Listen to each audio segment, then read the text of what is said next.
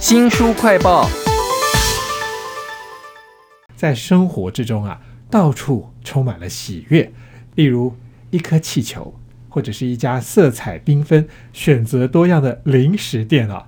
为您介绍一本很难归类，但是充满了惊喜的书，书名叫做《喜悦的形式》。请到的是天下杂志出版的编辑许香。许香你好，主持人好，各位听众大家好。原来只要拿一个气球。我就可以很快乐，或者说我们在公园里头常常看到小孩在玩那个吹泡泡，嗯，为什么我不能这样做呢？其实这本书还有很多讲到往上飘的东西，都会让人感受到喜悦。对，呃，其实作者他在书里面有提到，他他跟他先生一起去看热气球的大升空，就是每年一次的，就是热气球节。然后他描述的场景真的是很棒，就是他看到所有热气球升空的时候，即使没有坐上去之前，都觉得非常的感动。就是很多都是退役的飞官，然后他们去飞那个热气球，他觉得为什么热气球这种其实你也没有办法控制你会飞到哪里，然后它速度也超慢的这种东西，为什么还会让人家那么开心？因为他发现全场。没有一个人不是在笑的，就是大家都很开心。他就觉得说，哎，到底往上飘，让我们可以离开地表这件事情，为什么可以让人开心？然后他就开始发现说，哎，其实热气球啊，或者是像是世界上有专门在帮人家设计树屋的人，大家都是想要离开地表一点点，因为那个。就是会给我们一种转换观点的感觉。我觉得他讲到转换观点是一件很棒的事情。眼睛所及的大概就是我们可可预期的，可是当你转换一个高度、转换观点的时候，你的心情会完全不一样。这是喜悦的形式哈。讲到形式，我一开始的时候，因为看到他是个设计师，我就觉得说哇，这是一本美学，然后很硬的教科书嘛。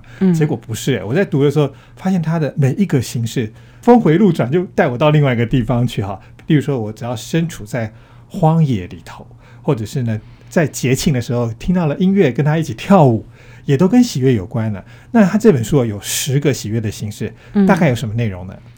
呃，作者他其实就是刚刚主持人有提到说，他其实是设计师。他其实会开始做这个计划的原因，是因为他在设计学院的时候，他做毕业展览，然后就做了几个椅子啊或者什么的。然后结果后来教授跟他说：“你的东西我也是讲不上来，但是就是让我觉得很喜悦。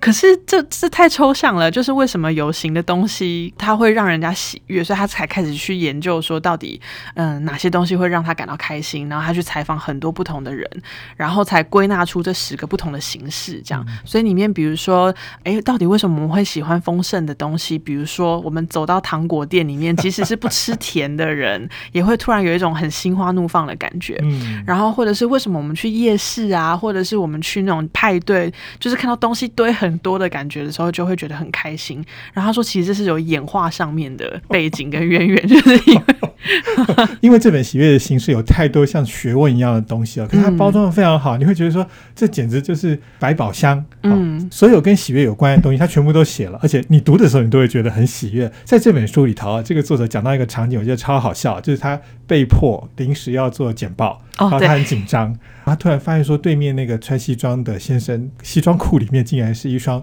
彩虹色的袜子，因此他突然转移了这个他的紧张。我觉得惊喜也是一个非常有趣的形式啊。那这本喜悦的形式，他还举了一个例子，是他自己不小心在信用卡上面贴了一张贴纸，是手绘的那个草泥马。他每一次拿出来要结账的时候，所有旁边人都开始笑了。对，明明信用卡是这么无聊的东西，而且就是你在有买卖交易的时候才会拿出来，就是一张塑胶而已。可是为什么它可以就是转变大家的心情？就是他说他每次去超市啊，或者是去便利商店买东西的时候，他自己开心，然后帮他结账的人也会觉得很可爱，这样。作者他在书里面有讲到说，有一个女生，她想要为朋友庆生，所以她就带了一颗很大的气球，然后走在路上，就发现大家都在看她。然后后来就是，呃，那颗气球真的成为生日派对全场的焦点。她就开始突然发现说，为什么只是带一颗大气球，大家就会这么开心？她开始想说，哎，这个 maybe 就是可以变成是一门生意，因为路上开始会有人在问她说，哎，这个是派对，就是可以出租的吗？可以预约吗？她就开始做这件事情。就后来它的规模长大到，就是它可以把整个建筑物的外观全部都弄成大气球。我看到书里面，他接受布洛克采访，然后看出去之后，隔一天户头就突然多出了一笔定金啊！他会觉得说：“哇，原来这么简单的事情让大家高兴。”就可以赚到钱。我觉得这是喜悦的形式的另外一种很现实的版本了哈。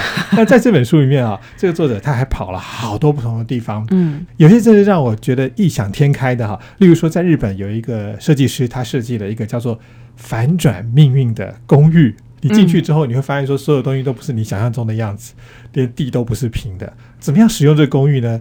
还有说明书。例如说，你要在黑暗当中走过那个地板，你会突然发现说，你的感官好像从此被打开了哈。那其实还有像是。皮尔卡登这个有名的设计师，他买了一个半成品的屋子，他后来把它改成了泡泡屋。我我自己觉得好好讶异，就是怎么可能把一个建筑物里面全部都改成球体？然后其实作者还有讲到说，现在越来越多的办公室，我们以为的应该要是很严肃的场所，也开始会出现溜滑梯啊，然后荡秋千啊，然后球，比如说把椅子改成球形的，或者是开始使用弧线。比如说，呃，美国曾经发生枪击案的桑迪胡克小。学，嗯，他在重新设计学校的时候，也大量运用圆弧线，就是让大家有一种包容，没有在那么僵固，好像有点被释放的感觉，在这个空间里面是安全的，然后是可以激发创造力跟想象力。那这本书啊，从头到尾在读的时候，都一直觉得都意想不到。例如说，他讲到了颜色跟喜悦的关系，好，我觉得那就一直在讲色彩学了。结果没有想到，他突然有一个转折，是他说，其实我们用听的。也可以让我们身心产生喜悦。他就举一个例子说，有一个人他设计了一个整合加速器的建筑物，你在里面你会感觉到所有不同的音频。在这本书里面还有哪一些意想不到的转折呢？哦，我觉得他在讲到和谐这个形式的时候，他说我们有很多很多那种整齐控，就是很喜欢把东西摆得很整齐，或者是为什么我们对于对称这种那么喜欢？然后就讲到说，其实他一开始也觉得中国人讲的风水学，因为他自己是美国人，他觉得这很是东方神秘力量，他自己也很不相信，觉得没有科学根据。可是后来他真的请了一个就是研究风水的人去他家，然后那个人就开始跟他讲说：“哎，你那个就是玄关不。”不能这么乱呐，因为那个会扰乱你每天出门的动作的流畅。然后跟床其实不能够为了省空间，然后就贴着墙壁摆，因为这样子你们夫妻两个人其中有一个人一定是不好上床的，就影响你们的关系和谐。所以他就开始觉得，哎，风水它其实真的有那个道理，它其实就是在空间里面要创造那个流畅度。哦，我其实也没有真的这样想过。这是我在读这本《喜悦的形式》的时候。